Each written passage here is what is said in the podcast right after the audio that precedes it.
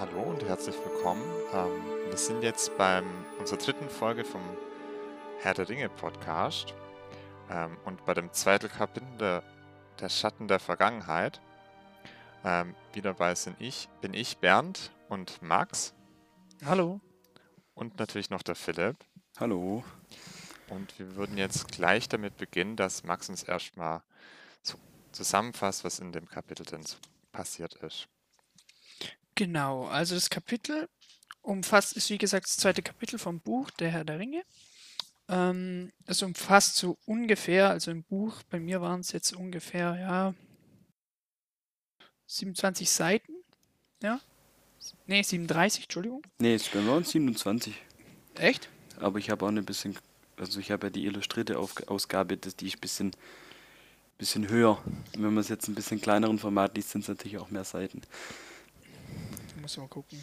Ja, von 16, ja, egal. Ist ja auch wurscht. Gut. Also, anfangen tut es ja das ganze Kapitel erstmal damit. Ähm, also in dem Kapitel passiert relativ viel, da wird sehr viel ähm, drüber gesprochen. Äh, wie eine kurze sich, Zwischenfrage, was ist davor Ja. nochmal passiert? Ähm, Ach so, letzte, ja, letzte Woche also oder letzte Folge. im letzten Kapitel, das war ja, ähm, da ging es ja um das Fest von Bilbo, dass äh, Bilbo dann auf Reisen gegangen ist, dann also verschwunden ist. Bilbo ist auf Reisen gegangen und der Ring ging an Frodo über. So im, in einem Satz Schnelldurchlauf. gesagt, was, ja, Ja. genau, was in einem, was in einem Satz, was, was in dem Kapitel passiert ist. Ähm, und dieses Kapitel fängt jetzt damit an, dass es, es, hört, es geht genau da weiter, wo es auf, wo das andere Kapitel aufgehört hat, und zwar das Bilbos Verschwinden. Das wird im Hobbit, wir hatten es glaube ich schon mal in der allerersten Folge davon, dass Hobbit so ein bisschen, naja, ein bisschen rum erzählen und ja, wie sagt man dazu? Ähm, mir fehlt gerade das, Drahtstanden sind. Ja, genau, danke. Dass es halt, dass Bilbos Verschwinden so eine Art Sage wird, also so eine Sagengestalt. Es wird Kindern irgendwann erzählt, wie der verrückte Bilbo au, äh, verschwinden ist und bla bla bla. Und ähm, unterm Volk kommt es halt dann dazu, dass äh, gesagt wird, ja, okay, Bilbo ist jetzt vollkommen verrückt geworden. Und ähm, dadurch Schlussfolgern so, ach, der ist, weiß ich schon, wo ertrunken oder keine Ahnung, der ist auf jeden Fall tot.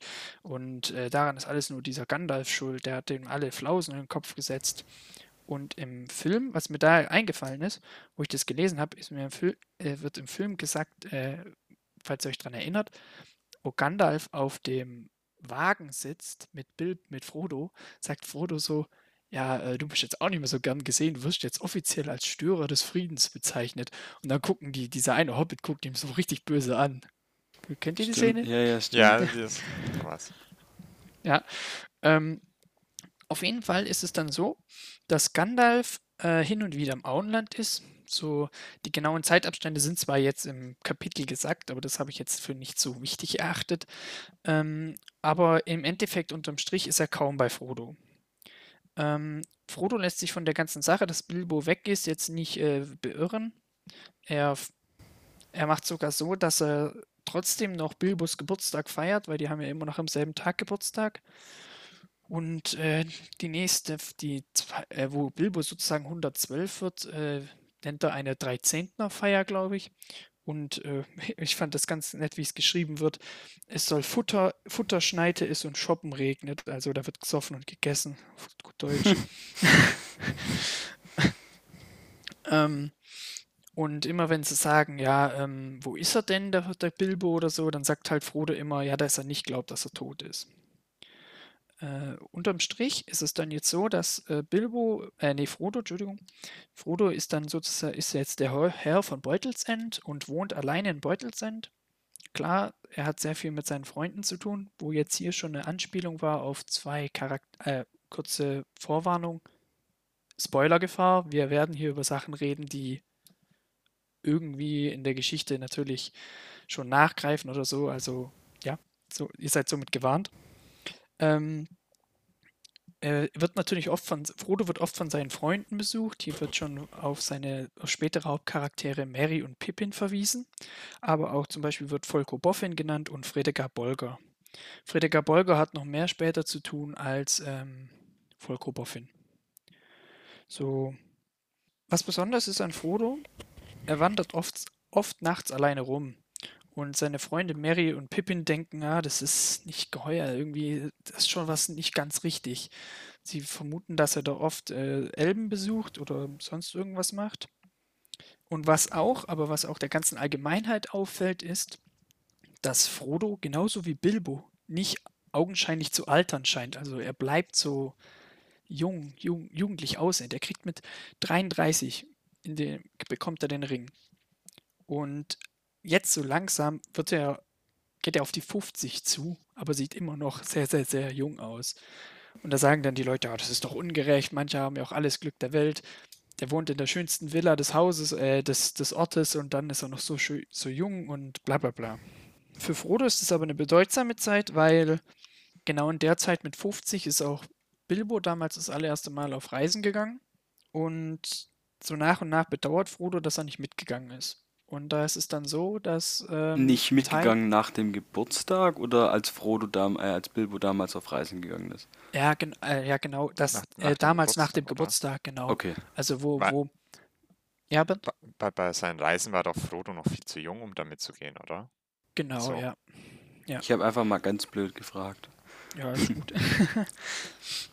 Und ja, macht sich halt mh, hm, Gedanken und so ein, so ein Teil von ihm sagt, ja, okay, aber ein anderer Teil von ihm sagt, äh, noch nicht. Also er, er geht noch nicht auf Reisen.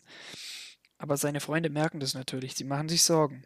Dann kommt was, geht es in den Kapiteln ein bisschen um die Welt, ähm, wo so erzählt wird, ja, dass Gerüchte groß werden, ähm, dass immer wieder schreck, schreckliche Sachen in der Welt passieren. Die Elben verlassen Mittelerde, die Elben gehen nach Westen zu den Grauen Antworten, wo sie dann nach Valinor segeln. Das, das erzähle ich jetzt nicht alles, was das ist, das wäre viel zu viel. Aber, ähm, und die Hobbits sind ja jetzt eher so ein Volk, die nicht so viel Ahnung, also die sich um Sachen äh, kümmern, was außerhalb vom Auenland passiert. Aber die einzigen Informanten, wo zum Beispiel Frodo manche Sachen herbekommt, sind Zwerge. Zwerge reisen durchs, durchs Auenland, weil sie zu den blauen Bergen wollen. Die liegen westlich von denen vom Auenland. Und die bringen natürlich Sachen mit und da äh, Informationen mit.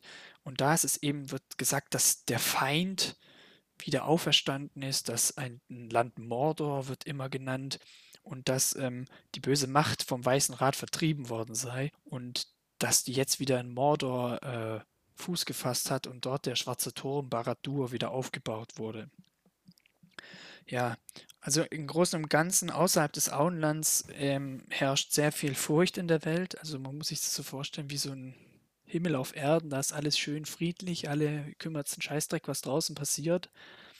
Ja, aber wenn man die, wenn man sozusagen aus der Tür hinausgeht, dann ist da nicht alles in Ordnung. Zum Beispiel vermehren sich Orks und Trolle vermehren sich viel. Die Orks kommen wie Scharen aus dem Gebirge raus, Trolle werden immer verwegener, sind nicht mehr so dumme Kreaturen, aber es wird auch von anderen Kreaturen, die deutlich düsterer und böserer sind, gesprochen. Zu denen, die kommen auch, also ich, meiner Meinung nach, werden damit äh, die Ringgeister genannt. Ja, da, also da musste ich gerade auch an die Szene im Film denken, wo die so durchs Auenland reisen, reiten. Das ist natürlich eine spätere Szene erst äh, im Buch, aber ja. also schätze ich jetzt mal, äh, aber ja, daran musste ich jetzt gerade auch direkt denken. Aber dieses, dieses Gespenstische, finde ich, kommt da so rüber, so mhm. andere, das wird nicht namentlich genannt, aber wenn man die, wenn man das Buch kennt, die Filme kennt, die Geschichte kennt, dann weiß man, dass es die Nazgul, also die Ringgeister sind. Aber sind die äh, Nazgul auch so bekannt in der Welt? Oder? Nein, eben. Deswegen wird ja davon gesprochen, okay. andere böse Kreaturen, die ja, deutlich schrecklicher sind als Orks oder Trolle. Ich meinte jetzt nicht nur im, im Auenland ist ja sowieso eher Ignoranz, was über die Welt passiert. Ich meinte jetzt so allgemein eher bezogen auf was, was auch in, in der Welt insgesamt passiert, ob, man, ob da die Nazgul eine bekannte Größe sind oder ist also es auch eher ich würde jetzt mal nicht direkt sagen, dass sie so bekannt sind. Klar, man kennt der Hexenkönig von Angmar, da gab es ja auch einen großen Krieg damals. Das ist ja schon länger her, aber so richtig, ja, dass sie dienen, würde ich jetzt nicht direkt sagen, dass sie so bekannt sind. Okay, ähm, dann macht es macht das äh, Kapitel einen kleinen Sprung, dann kommt es in die Gegenwart zurück.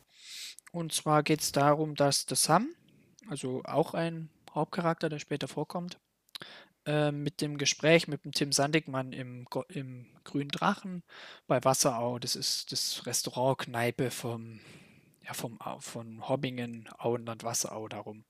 Also Auenland nicht, aber Hobbingen, Wasserau, das sind ja das die Orte, die... Im Prinzip, was in einem deutschen Dorf das Wirtshaus zur Krone oder zum Hirsch ist, ist der grüne genau, Drache da. Ja, genau. Deswegen sagt er auch, dass Sam, äh, Sam glaubt schon die Gerüchte und die Märchen so, aber der Tim, der glaubt es nicht. Und dann fängt auch Sam an mit äh, zu sagen, ja, mit Drachen. Und dann sagt das Tim auch so, ja, es gibt nur einen grünen Drachen, äh, einen Drachen, das ist der grüne Drachen hier. Und dann fangen alle Leute an zu lachen, weil es ist wie so, ein, so eine Dissrunde, dass sie sich ja. da. Was dann auch, was ich richtig interessant fand, was mir jetzt gar nichts, mir jetzt erst dieses Mal aufgefallen, wo ich jetzt gesagt habe, okay, ähm, ich, ich äh, mache dazu Notizen, schreibe auf, was so passiert. Sam spricht von laufenden Bäumen. Habt ihr vielleicht eine Ahnung, was da geht? Dass leuchtende Bäume, äh, laufende Bäume im, ich glaube im Norden in den Hochmooren gesüchtet wurden. Ja, jetzt, jetzt wo du es sagst, äh, fällt es mir auch auf. Was ich vorher gelesen habe, ist es mir nicht aufgefallen. Ähm, spielt es auf jeden Fall später bestimmt noch eine wichtige Rolle, die Bäume. Ja, also. Aber sind es die gleichen, die eine später eine richtige Rolle spielen? Weil. Naja, wir haben ja, wir haben ja Spoilerwarnung gemacht, also wir können ja drüber reden. Es geht ja um Ends. Genau, also, aber. Darauf wird ja auf Ends aufgespielt. Ähm, was da, das werde ich euch nicht verraten. Das, da müsst ihr euch leider wahrscheinlich noch sehr, sehr lange. Aber wir müssen, äh, keine Ahnung, schreibt es euch irgendwo auf, wo man es äh, kann. Irgendwo hin. Dass man es auf jeden Fall da, wenn die dann vorkommen. Aber es gibt eine Geschichte, die Baumbart, Mary und Pippin erzählen. Und darauf will ich darauf anspielen. Also, ich hoffe, wir vergessen es dann nicht. Aber ähm, es wird ganz, also ganz später im zweiten Teil des, des, Spiel, äh, des Buches wird es wichtig.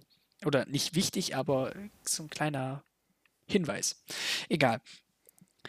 Ähm, dann, dass halt äh, die Grenzen vom Auenland eben nicht sicher sind. Die Grenzer haben viel zu tun. Ja. Ähm, und dass eben, das, was halt auffällt, sind halt, was, wie ich vorhin schon gesagt habe, dass die Elben zu den grauen Antworten gehen. Äh, da wird, sagt dann halt Frodo, ja, äh, das Sam sagt dann so, ja, mein Chef, der Frodo und auch Bilbo damals hatten sehr viel mit Elben Kontakt. Und da sagt das Tim, äh, der Tim, ja, die spinnen eh beide. Ähm, was jetzt nur so eine kleine Randnotiz ist, der Sam, der wohnt, also Sam, der wohnt auch auf dem Bühl. Der Bühl ist der Berg, wo Beutelsend oben drauf ist. Also wohnt ein bisschen weiter unten. Dann macht das äh, Kapitel wieder einen Sprung und zwar geht es dann wirklich los, wo Gandalf, äh, dann taucht Gandalf unerwartet wieder auf. Er war neun Jahre lang weg und taucht dann auf. So, jetzt eine Frage. Ist euch das aufgefallen, dass im Buch, äh, im Film diese Jahre gar nicht so rüberkommen? Nee, überhaupt nicht. Wie im Buch. Das habe ich auch gedacht, als ich es vorher gelesen habe. Aber ähm, Vielleicht mö möchtest du jetzt drauf raus, woran das liegt, oder? Nö, das jetzt nicht, aber das, das sind ja, insgesamt sind das ja von 33 bis 17 Sieb Jahre. 17 Jahre, ja. Ja, 17 Jahre. Das finde ich erstaunlich, wie das, das kommt überhaupt nicht im Film raus. Überhaupt nicht. Mhm. Okay, auf jeden Fall. Äh, wenn ich nochmal ja. kurz eine Frage zum Film stellen kann, darf. Äh, und zwar, ich habe ihn jetzt schon länger nicht mehr gesehen, aber in der Extended Version von dem Film, vom ersten Teil, gibt es da eine Andeutung nicht dazu? Oder dass, dass Gandalf äh, weg ist zum, zum Nachforschung anstellen? Oder habe ich das gerade falsch im, im, Gedächtnis?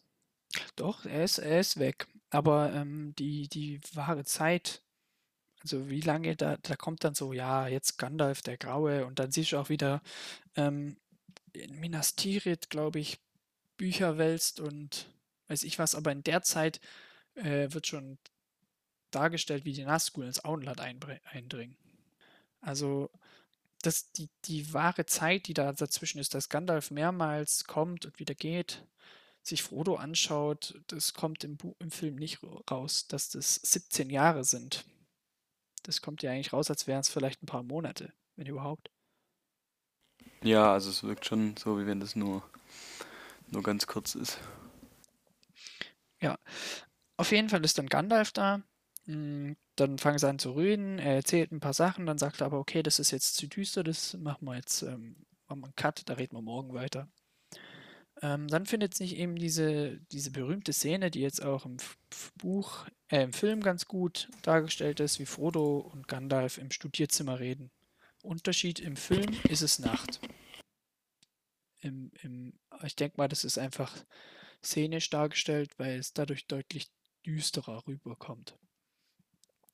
Auf jeden Fall ist es, ähm, sind die im Studierzimmer. Das ist ungefähr der Tag, wo vor 80 Jahren äh, ist Bilbo auf seine Reise gegangen, auf seine Reise, wo die im Hobbit, die auf den Hobbit drauf ausspielt, also im Buch der Hobbit thematisiert wird. Äh, oder der kleine Hobbit, wie man es auch mal nennt. Und ähm, dort erzählt halt Gandalf Frodo ganz viel über den Ring in dem Gespräch. Hm, der Ring ist sehr gefährlich und er ist einfach mächtiger als Gandalf dachte. Und wenn man, wenn ein Sterblicher den Ring hat, dann würde er dem und den durchgehend benutzt oder hat sehr lange hat, dann würde er dem vollkommen verfallen. So, genau. Dann wird angesprochen, dass in Eregion werden, werden Zauberringe gefertigt. Da gibt es starke und schwache. Es gibt die großen Ringe, das sind die Ringe der Macht. Da gibt es, manche machen unsterblich, manche machen unsichtbar und so weiter. Ähm, wo, wo ist dieses Eregion? Ähm, Eregion liegt, das kommt später im Buch auch nochmal vor. Bruchtal, sagt euch was? Ja, ja.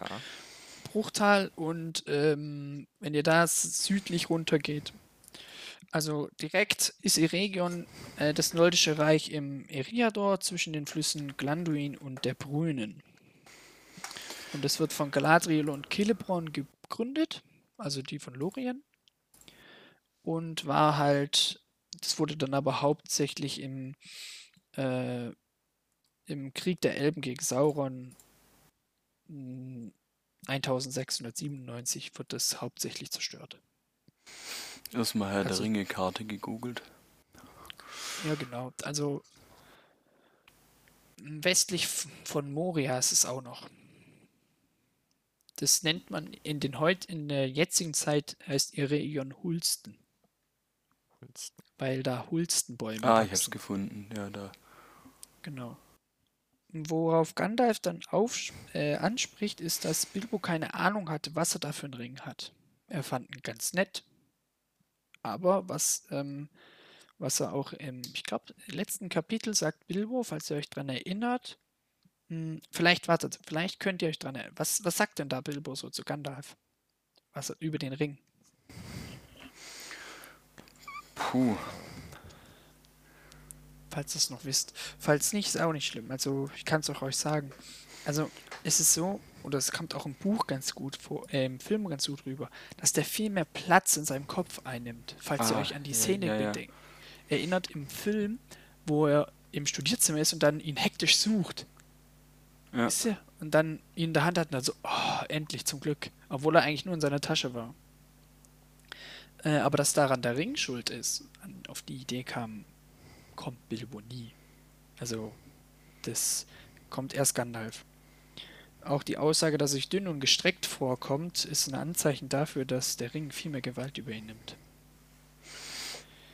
So, und Gandalf ist jetzt eigentlich nur noch da, weil er eine letzte Probe machen will, dass der, um rauszufinden, ob es wirklich der eine Ring ist, der eine Herrscherring.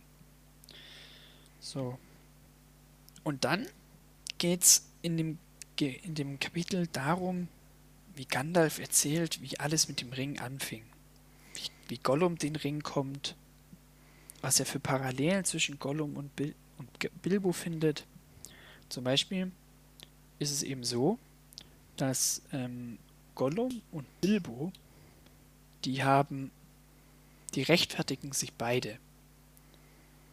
Wisst ihr, was für eine Rechtfertigung Bilbo macht? Ihr habt es ja auch gelesen. Also, Also, also für was meinst du jetzt die Rechtfertigung? Dass, dass er den Ring hat. Äh, weiß ich nicht. Ja, also er sagt ja die ganze Zeit, ähm, er ist kein Dieb, er hat ihn nicht geklaut und so weiter. Und Be Be Gollum sagt, ja, den hat er geschenkt bekommen. Und dann ist es so, also, du- also du meinst, dass die beide so viel Wert drauf legen, dass es eigentlich rechtmäßig ihrer ist? Eben, genau, dass sie, sie versuchen recht zu fertigen, warum sie den Ring bekommen haben, warum und all solche Sachen. Ähm, dass man einfach sieht, dass das, das ist, die denken, es ist ihrer, aber eigentlich will der Ring halt das, weißt du? Dieses, das kommt eigentlich vom Ring aus. Und das sind Parallelen, die, die Geschichte ist ungefähr gleich. Und was auch eben Bilbo nicht ähnlich war, ist, dass er gelogen hat. Zuerst hat er erzählt, dass er ganz anders den Ring bekommt. So. Dann kommt es dazu, dass Gandalf überlegt, ja, äh, fragt, das Sa fragt das Saruman. Und da finde ich ein krasses Foreshadowing, weil Gandalf sagt dann so, ja, aber irgendwas hielt ihn davon ab. Und das ist so ein krasses Foreshadowing darauf, dass Saruman nicht gut ist. Dass er selber den Ring für sich haben möchte. Dann wird halt kurz erklärt, wer Saruman ist. Das ist halt äh, der Oberste der, der Zauberer und der Vorsitzende des Weißen Rats. Genau. Gut, aber wir- ich, ich fand es jetzt gar nicht so sehr ein Foreshadowing drauf, dass äh, Saruman jetzt unbedingt böse ist. Ich, ich Ja. habe das, ich habe das eher so wahrgenommen, Saruman wird wahrscheinlich denken, so Hobbits und irgendwas mit, das ist unter seiner Würde. Und deswegen Mhm. will, will äh, Gandalf auch da wirklich nicht wirklich bei ihm nachfragen, weil er denkt, er würde, der, der Saruman würde das grundsätzlich ablehnen, sich Echt? damit Also- zu befassen. Also ich fand schon, dass es ein Foreshadowing war, weil wenn, ähm, wenn mich irgendwas davon abhält, was zu tun, dann ist es meistens, weil ich kein gutes Gefühl dabei habe. Ne? Und auch oft aufgrund von der Person. Und deswegen hatte ich so das Gefühl, also dachte ich auch, klar, es wirkt so, wie wenn er böse ist. Ich, ich finde es halt, ähm, vielleicht liegt es daran, dass, dass wir auch die Geschichte kennen. Ja. Wenn das jetzt jemand das nicht kennt, der, der denkt zwar, der denkt es natürlich nicht, aber wenn du es vielleicht das zweite Mal liest oder die Filme dazu anschaust und das vielleicht noch im Kopf hast. Okay, die Frage ist, wer hat dann den, den Kopf noch im, im den, das noch alles im Kopf, wenn er einen Film schaut. Okay. Auf jeden Fall, ich äh, versuche es mal ein bisschen zu beeilen. Ähm, äh, Gandalf sieht, Bil also er, er, ist, er fragt sich, was ist das für ein Ring, den Bilbo hat. Er sieht, Bilbo altert nicht. Gandalf spürt einen Schatten. Ähm, und auf der Geburtstagsfeier versucht dann, also nach dem Geburtstag von, von Bilbo, der im ersten, im ersten Kapitel beansprucht wird, versucht Bil äh, Gandalf dann endlich mal die Wahrheit rauszufinden. Ähm, so, und dann geht er nämlich auf die Suche. Und dann kommt es eben mit äh, zur ganzen Sache mit Gollum. Und wo er dann jetzt, wie er jetzt im, im Buch ist, auf die Gollum-Sache kommen wir ja nachher nochmal, ähm, wie es jetzt im Buch ist, dass äh, Gandalf für die letzte sozusagen eine Feuerprobe machen und ähm, verlangt von, Gand von Frodo den Ring. Frodo händigt ihn aber nur ganz langsam aus, wo man schon merkt, okay, hm, äh, der Ring hat schon Einfluss aus Frodo, obwohl er eigentlich nichts mit ihm macht. Und dann wirft halt äh, Gandalf den Ring ins Feuer. Und dann, wo man ihn wieder rausholt, ist besonders, dass der ganz kühl ist, der Ring. Und äh, Frodo beschreibt ihn als dicker und schwerer. Und dann entstehen eben auf diesem normalen, glatten, goldenen Ring, äh, kommen so klein, leichte Linien zu erkennen. Und das ist eben dieses, das ist elbische Sprache geschrieben, ähm, aber das ist die Sprache von Mordor. Das ist eben dieses bekannte Ringgedicht. Dieses ein Ring, sie zu knechten. Und dann erzählt Gandalf halt die Ringgeschichte, dass es drei Elbenringe gibt. Diese drei Elbenringe, da weiß der Feind nicht, also Sauron weiß nicht, wo sie sind. Sieben, sieben Zwergeringe, da weiß, dass da hat Sauron selber drei Stück. Und von den anderen weiß er, die sind von Drachen gefressen oder verschluckt, was auch immer. Und von den neun von den Menschenringen weiß er auch Bescheid, weil das sind die Nazgul, seine treuesten Diener. Dann geht Gandalf darauf ein, dass Sauron dachte, der Ring sei zerstört, nach der Schlacht des letzten Bündnisses, was die Einleitung zum dritten Zeitalter ist, wo Sauron dem der Ring vom Finger geschnitten wird von Isildur.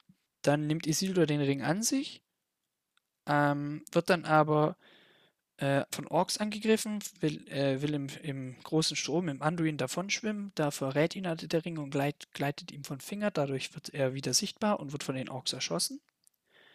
Ähm, dann find, verschwindet der Ring und ist mehrere Jahre, Jahrhunderte nicht mehr gesehen. Er ist im, im großen Strom verschwunden. Ja, und dann wird er von Deogol gefunden, welcher dann von Smergol, also von Gollum, umgebracht wird. Und dadurch entsteht dann die, das Geschöpf Gollum. Der trägt ihn dann in die Nebelberge und dort findet ihn Bilbo. Ja, letztendlich ist am Schluss dann so, dass äh, Frodo und Gandalf beschließen, der Ring muss weg. Der muss fortgeschafft werden aus dem Auenland. Das ist zu eine große Gefahr. Dann hat Sam alles mitgelauscht und weil das so was Intimes oder Wichtiges war, beschließt Gandalf, Sam begleitet Frodo auf seine Reise. Okay, das war jetzt sehr, sehr ausführlich. Okay. Ähm, was ich da voll krass fand, wenn ich da gleich mal drauf, drauf einsteigen kann, ähm, ganz am Schluss ist Gandalf äh, schon ziemlich hart mit Frodo, finde ich. Also ich habe da schon immer so ein bisschen einen ähm, tadelnden Vater gesehen. Der Frodo war ja teilweise sehr, ähm, ja, äh, überraschend. Ja, der, zum Beispiel der, der äh, Gollum muss sterben und so. Und dann hat aber der, der Gandalf schon immer relativ heftig zurückgeschossen. Also wo er dann äh, schon auch äh, ziemlich heftig, fand ich, zurechtgewiesen hat. Ja, das kam noch viel krasser Aussage. rüber als im Film. Also. Ja, auch die Aussage, hast du mir denn nicht zugehört? Ja, genau. So eine Rückfrage stellt. Ja. Wobei Gandalf ja auch äh, zum anderen ja ziemlich äh, die Reaktion von Frodo bewundernswert findet.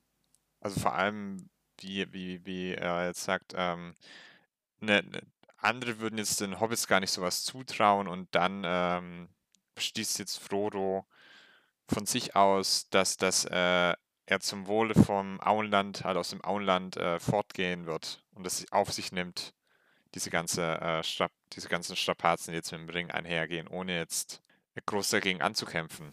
Ja, ich, ich denke, dass es auch so ein bisschen, das äh, hat in dem ganzen Kapitel so ein bisschen den unterschwelligen Schwang so mit, so ja, der Frodo war genauso alt wie Sam, äh, wie äh, Bilbo in, de, in dem Alter und er hat sich drüber nachgedacht, ob er wie Bilbo los soll und so. Also ich glaube, dass so diese Beutlins so ein bisschen in sich drin äh, dieses Reisegehen haben und halt keine Hobbits vom normalen Schlag sind. Also ich glaube, das soll da so ein bisschen auch rüberkommen. Und das gipfelt dann halt darin, dass Frodo, also mit Frodos Reaktion, wie du es gerade beschrieben hast. Ja, das finde ich, äh, hast du sehr gut zusammengefasst. Also sehr gut auf den Punkt gebracht, wie man das äh, sehen kann. Ja. Das ist sehr, sehr viele Parallelen fand ich da. Ja.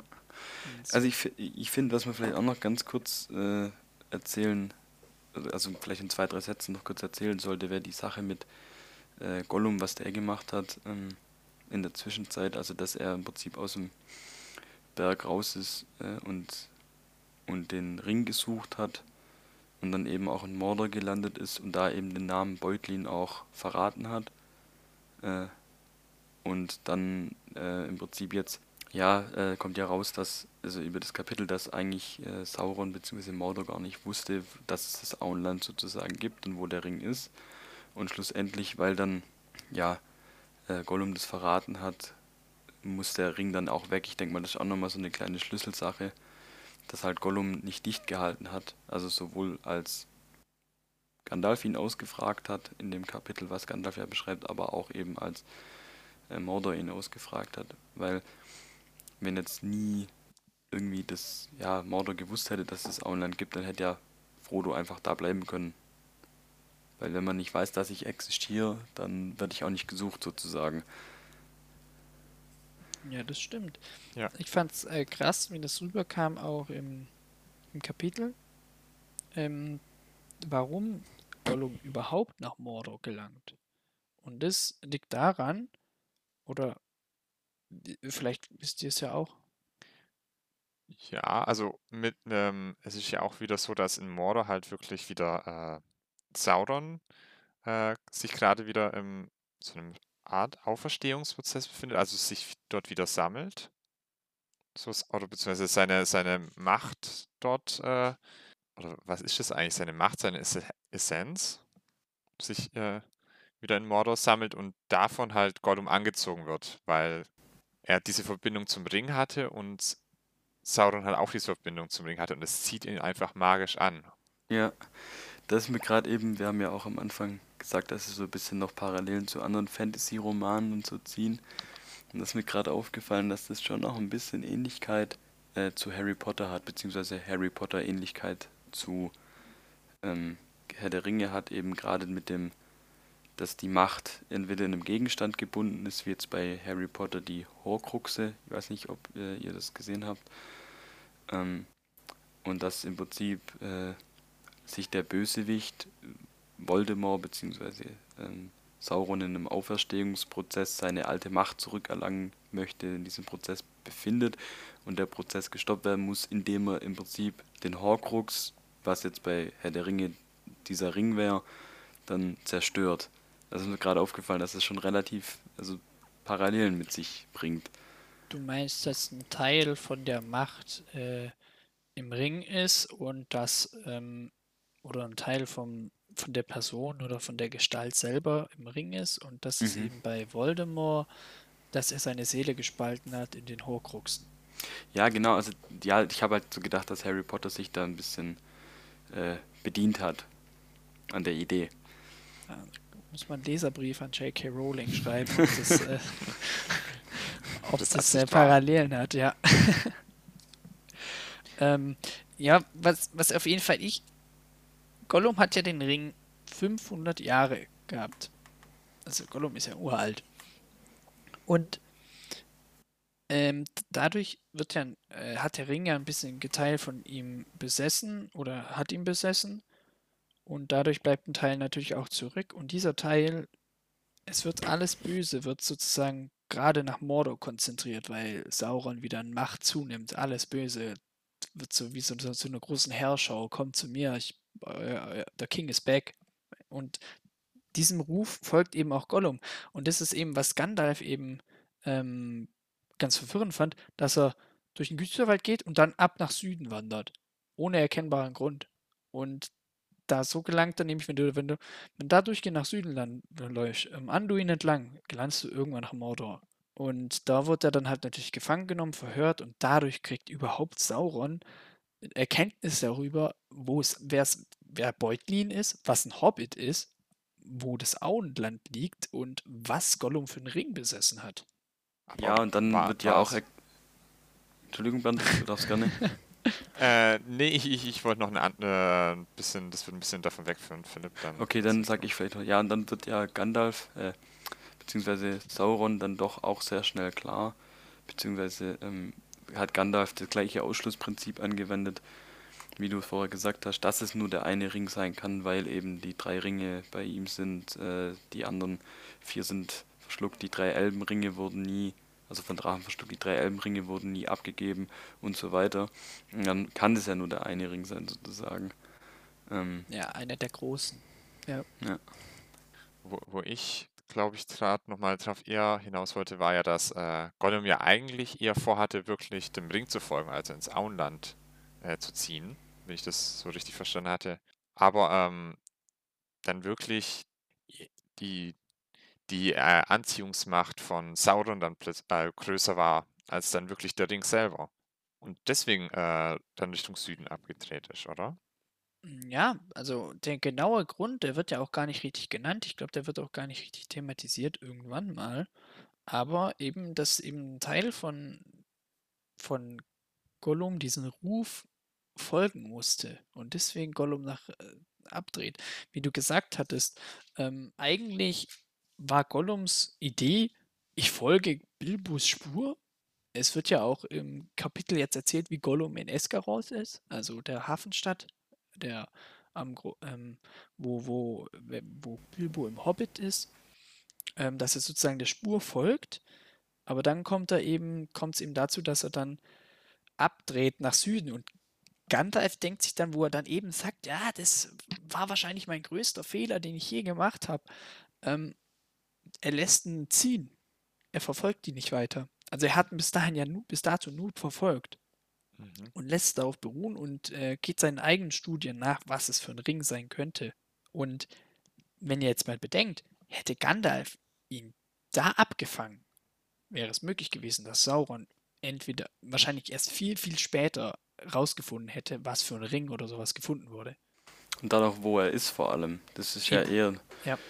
Ähm, aber da habe ich auch noch eine Frage zu Gollum allgemein. Da wird am Ende dann gesagt, dass er bei den Waldläufern, da wird ja auch Aragorn dann noch äh, erwähnt, dass er ihn verfolgt, äh, bei den Waldläufern dann am Ende ist und da, äh, oder bei den ah, bei Elben, Waldelben. Bei den Waldelben, Waldelben. genau, und da, ja. und da äh, gefangen. Ja. Aber also zu dem Kapitel auch insgesamt, das ist mir auch die ganze Zeit, ich finde, das hat man auch vorher so ein bisschen bei der Zusammenfassung gemerkt, da ist extrem viel Inhalt drin. Ja, also auch extrem viel, ähm, also Geschichte auch, also weil ich das, ich habe vorher gedacht, du könntest eigentlich da äh, zwei Kapitel draus machen. So einmal Gandalf erzählt die ganze Vorgeschichte und einmal die Situation jetzt und das ähm, da passiert so viel, dass man das teilweise gar nicht greifen kann. Aber was ich zum Beispiel auch krass fand, ähm, obwohl es so viel passiert ist, fand es sehr, sehr detailliert beschrieben. Also wir schreiben ja immer so ein bisschen unsere Fragen auch auf, äh, wenn wir uns auf die Folge vorbereiten. Und also ich hatte drei ganz popliche Fragen ähm, und nicht jetzt irgendwie so tiefgründige Fragen, die mir da eingefallen sind, weil das Kapitel doch sehr, sehr lückenlos beschreibt, finde ich. Oder wie seht ihr das, Bernd? Was sagst du da dazu? Also, das, das, das habe ich auch so wahrgenommen, dass das sehr viel, sehr viel Information, auch sehr viel, also sehr verdichtet ist. Also ohne es viel Umschweife, es wird, es wird Information auf Information getaktet. Das, das habe ich auch so also, gefunden. Also, was ich mir gerade gedacht habe, vielleicht ist es auch ein bisschen Absicht äh, in dem Moment, dass man, dass vielleicht äh, Tolkien da die Idee dahinter hatte, ähm, eben durch diesen Information Overload, sagt man heutzutage, den Leser so ein bisschen in die Rolle von Frodo versetzt, weil Frodo war bestimmt in der Situation auch, wenn man ihn jetzt mal vermenschlicht, komplett überfordert. So, weil ich war schon mit Informationen ein bisschen überladen und Frodo hat sich bestimmt in der Situation genauso gefühlt. Vielleicht ist es auch ein bisschen ein Stilmittel, wenn man jetzt mal an den Deutschunterricht zurückdenkt. Das, das, ist, das ist eine sehr gute Idee. Also, da musste ich nämlich auch gerade dran denken, weil Frodo auch manchmal das alles äh, gar, also auch schlecht damit zurechtkommt, was denn das alles für Nachrichten sind und das ja auch viel schlechtere Nachrichten sind, als er sich so vorgestellt hatte, was basierend auf den anfänglichen Andeutungen, der Ring könnte irgendwas Bedrohliches sein und dann wird, wird erst so davon überhäuft, was, dass es jetzt eine riesige alte Bedrohung irgendwie ist, die mit diesem Ring zu tun hat und das Auenland bedroht und alle Freunde, die er hat, bedroht. Mhm. Ja, und deswegen glaube ich, kommt auch am Ende die Schlussfolgerung, ja, ähm, ich muss fort. Also, dass er so im Endeffekt dieses, dieses, äh, ja, eigentlich will ich noch nicht, aber eigentlich will ich schon. Eigentlich will ich Bilbo folgen, aber jetzt im Endeffekt muss er gehen. Ja, also ihm bleibt ja gar nichts anderes übrig. Das ist eigentlich auch, wenn man sich da mal reinversetzt, schon, schon eine verrückte Sache. Also du lebst dein Leben so ganz unbeirrt, wirklich vom von nichts berührt. Also weil, ja, im, im Auenland im Endeffekt, ja, keine Ahnung, der Sam mäht jeden Tag deinen Rasen, du studierst ein bisschen vor dich her, gehst ein bisschen spazieren und plötzlich patz, äh, musst du alles über den Haufen werfen, es ändert sich alles. Ja. Und das, dann aber nicht. Im, ja. ja. das wird im nächsten Kapitel auch noch, ähm, glaube ich, ein bisschen thematisiert, dass äh, nicht einfach so aufbrechen kann. Äh, das fand ich, das, das ja, das wenn du es jetzt so sagst, daran habe ich gar nicht gedacht, daran habe ich noch nie gedacht. Also, das ist, ja. Ja, wird auch so ein bisschen, äh, also weil zum Beispiel der äh, Bilbo, wenn man es jetzt mal vergleicht, die zwei Charaktere, er konnte sich im Hobbit ein bisschen mehr überlegen. welche Ob, Charaktere? Äh, Frodo und ah, Frodo okay. und Bilbo, ähm, wenn man, die haben ja schon sehr viel Parallelen. Ähm, wenn man die zwei vergleicht, Bilbo hatte jetzt so die Möglichkeit, sich ein bisschen zu überlegen und dann äh, geht er trotzdem Hals über Kopf, weil er sich halt spontan dazu entscheidet. Ja, Also die was heißt, was heißt ein bisschen überlegen? Im Hobbit ist es gesagt, ja okay, ähm, morgen reisen wir ab. Ja, aber er bleibt ja noch, er bleibt ja noch zu Hause und ihm wird, ihm wird, er wird ja vor eine Wahl gestellt. Ja, Frodo hat ja gar keine Wahl. ja, das stimmt. Also, Äh, was ich auch, was auch Oh, also- interessant ist, äh, was, Bernd, was wolltest du sagen? Äh, also, also Frodo hat ja schon ein Stück weit eine Wahl, weil ja Gandalf auch sagt, er kann ihm ja den Ring nicht wegnehmen, weil er es- es nicht auf sich nehmen kann, den Ring wirklich an sich zu tragen, weil er Angst hat, korrumpiert zu werden. Und er kann ihn auch nicht zwingen, irgendwas zu tun. ja, Ja, das stimmt. Also ja, ein Stück weit aber, hat aber die Rückfrage, Bernd, äh, du hast zwei Möglichkeiten. Entweder du, du kannst den Ring nicht abgeben, weil der Ring äh, so eine starke Macht schon über Frodo hat, sozusagen, er hat, ihm fiel es ja auch super schwer, den Ring ins Feuer zu werfen. Das heißt, du hast zwei Möglichkeiten. Entweder du bleibst im Äh, du Auenland und den entweder Ring Gandalf geben. Ja, oder, oder jemand anderem geben. Äh, also das heißt, der Ja. Ring hat, die, hat Fro der Ring hat Ja, ja ach Frodo stimmt, ja, er ausgesucht. wollten ja, wollten ja auch ins Feuer werfen dann, wo Ja. er sagt, ja, wir müssen ihn zerstören und, und dann sagt Gandalf, ja, tu es jetzt sofort und dann will er ihn ja ins Feuer werfen, aber es geht nicht und er hat Ja. ihn gleich wieder in die Tasche gesteckt. Genau, und dann, also das, du kannst, du kriegst ihn nicht los. Äh, und wenn du nicht gehst und ihn zerstören gehst, dann kommt derjenige, der den Ring sucht, ins Auenland und bringt womöglich deine ganzen Freunde, deine ganzen Verwandten, dein ganzes Volk um. Ja, und versklavt, ja.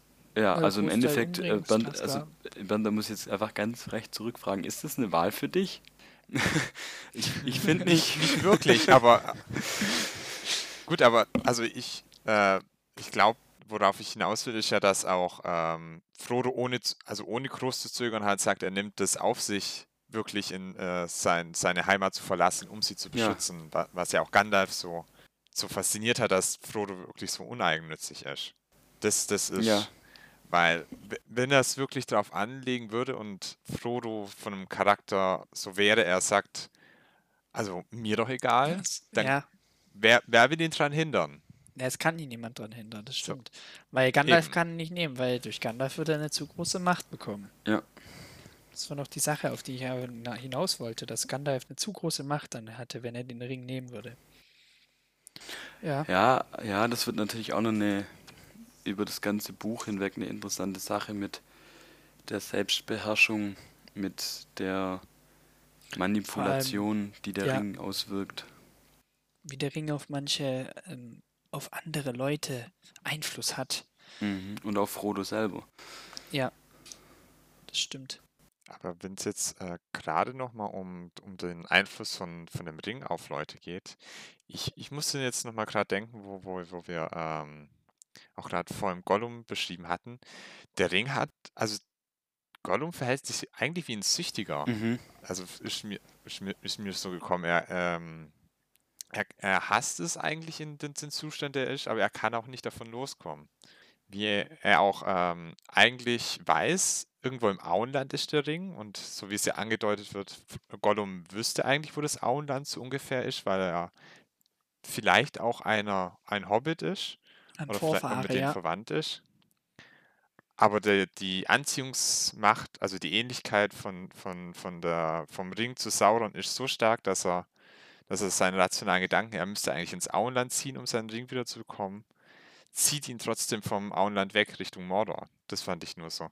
Also, dass, dass seine rationalen Gedanken da ganz aussetzen, eigentlich. Obwohl ja eigentlich, wenn Eher dieses Suchtverhalten. Suchtverhalten, ja, zieht. dieses Suchtverhalten wäre dann aber natürlich auch, äh, der Ring wäre ja sozusagen seine Droge, oder? Und der Ring wäre ja dann nicht in Mordor, sondern im Auenland.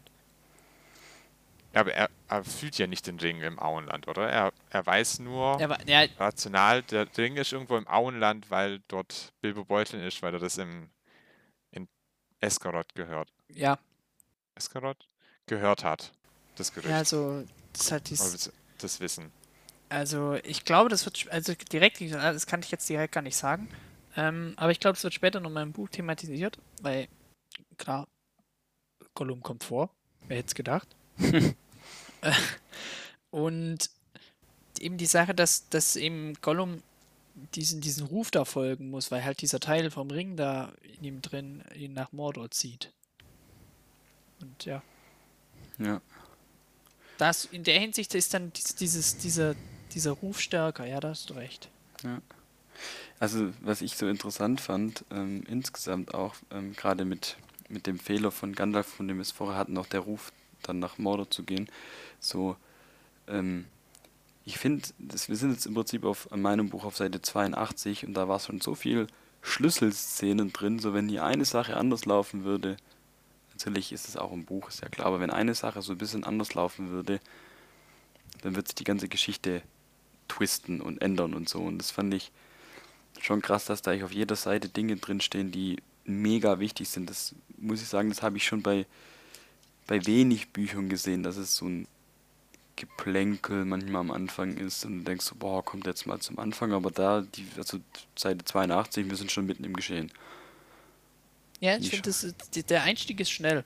Ja. Also am Anfang, klar, du hast Vorgeplänkel und äh, es ist sehr vieles äh, detailliert beschrieben. Ah, du bist gleich im Geschehen. Es geht dann auch wirklich gleich los. Also wenn man jetzt mal, wenn man jetzt mal überlegt, dieses Buch, ich mach's mal zu, ich hole mal Meterstab mal raus. Das Buch, das Buch ist sechs, das Buch ist sechs Zentimeter hoch. Ja. Und in den ersten, in den ersten, äh, in den ersten 0,2 Zentimetern äh, ist schon mega viel Inhalt drin. Das würde es eigentlich nicht erwarten, wenn du es in die Hand nimmst. So war das gemeint. Ja, das stimmt. Also das ja, es gibt Leute, die hätten mit dem Inhalt schon ganz Buch gefüllt. Richtig. Ich, und ich denke, dass wir mit dem Inhalt oder drei heute... Filme gemacht. Ja, oder drei Filme. ich, aber ich denke, dass wir mit dem Inhalt heute auch eine ganze Podcast-Folge äh, gefüllt haben. Und würde jetzt einfach mal den, den Schluss übernehmen und sagen, das war's fürs Kapitel 2 von unserer Seite. Ich, danke von meiner Seite sehr fürs Zuhören. Und ja, ich danke uns, auch. Ja, für euch fürs Zuhören und für die Fragen und weiß ich was. Und ich hoffe, meine Dings war jetzt nicht zu lang. meine, zusammen, meine minimale Zusammenfassung. ja. Genau, ich denke, wir hören uns dann bei Kapitel 3, welches heißt passenderweise Wanderung zu dritt. Ja. Tschüss. Ciao. Tschüss.